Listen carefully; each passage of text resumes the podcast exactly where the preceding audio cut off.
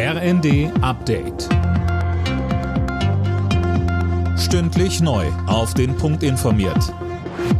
Ich bin Colin Mock.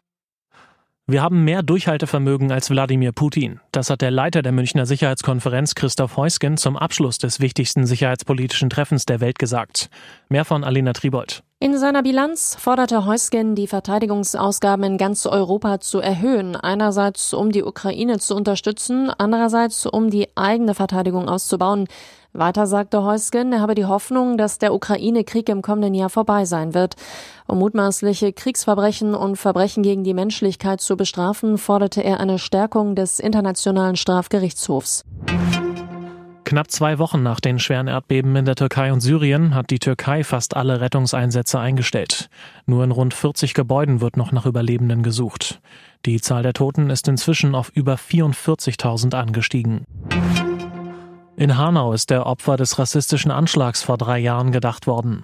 Bei einer Gedenkstunde wurde zum Kampf gegen Hass, Rassismus und Hetze aufgerufen.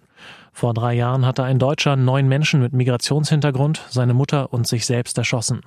Bundesinnenministerin Nancy Faeser sagte, was wirklich wichtig ist, dass wir aus solchen furchtbaren rassistischen Anschlägen die entsprechenden Konsequenzen ziehen und ähm, auch nicht Ruhe geben. Der Täter hat versucht, die Opfer zu Fremden zu machen, aber das waren sie nicht.